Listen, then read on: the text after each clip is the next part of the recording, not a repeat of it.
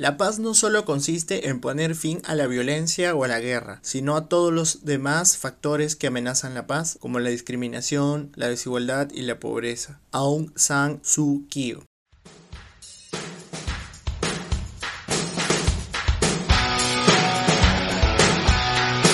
Saludos a toda nuestra comunidad oyente del podcast Taus al Día. Mi nombre es Rodrigo Colonio, miembro de la Comisión de Investigación del Taller de Derecho y Relaciones Internacionales Alberto Ulloa Sotomayor. Y el día de hoy estaré con ustedes para hablarles de los sistemas regionales de derechos humanos, parte 2.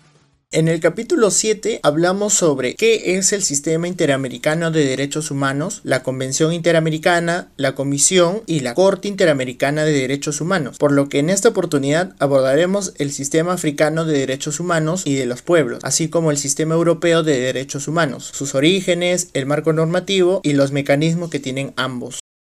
El Sistema Africano de Protección de los Derechos Humanos es el más reciente y el menos evolucionado de los sistemas regionales actualmente en funcionamiento. Su origen fue después de 30 años de la Declaración Universal de Derechos Humanos. El 27 de junio de 1981, los estados africanos decidieron comprometerse regionalmente con la protección de los derechos humanos, adoptando la Carta Africana de Derechos Humanos y de los Pueblos en adelante Carta Africana. Fue adoptada en Banjul, Gambia, y entró en vigor el 20 de octubre de 1986, ratificada por todo el continente africano con excepción de Marruecos y Sudán del Sur. Esta carta es muy innovadora y se separa de los instrumentos tradicionales de derechos humanos, ya que incluye los derechos individuales o liberales y los derechos colectivos. Como resultado, la Carta Africana contempla no solo derechos de las llamadas primera y segunda generaciones, sino además derechos de tercera generación o de los pueblos. Se divide en 68 artículos, donde se tiene un preámbulo introductorio y tres partes en las que se recorren los derechos y deberes, las medidas de salvaguardia y por último las disposiciones generales. A continuación mencionaré los órganos que tienen un mandato específico sobre derechos humanos, es decir, la Comisión y la Corte Africanas de Derechos Humanos y de los Pueblos. La Comisión Africana está compuesta por 11 miembros especialistas en derechos humanos, actualmente nacionales de Nigeria, Ruanda, Mali, Mozambique, Mauricio, Botswana, Tanzania, Benin, Gambia, Zambia y Sudáfrica. Los comisionados realizan sus funciones por un periodo de seis años al término de los cuales pueden ser reelectos. Su función es promover los derechos humanos y de los pueblos y garantizar su protección.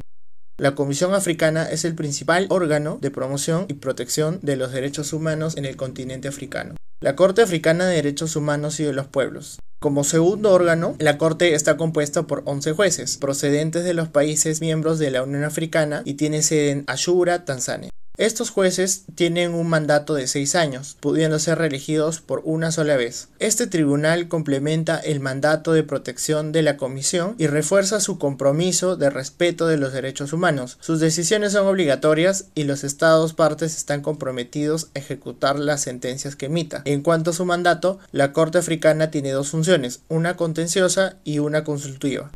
Ahora hablaremos sobre el Sistema Europeo de Derechos Humanos.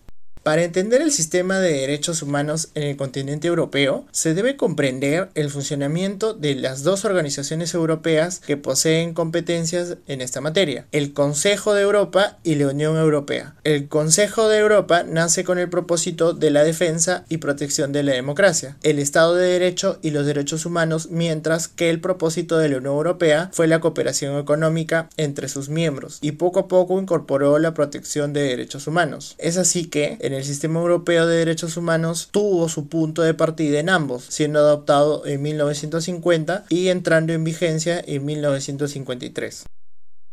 El sistema europeo de derechos humanos se basa en el Convenio para la Protección de Derechos Humanos y de las Libertades Fundamentales y la Carta de Derechos Fundamentales de la Unión Europea.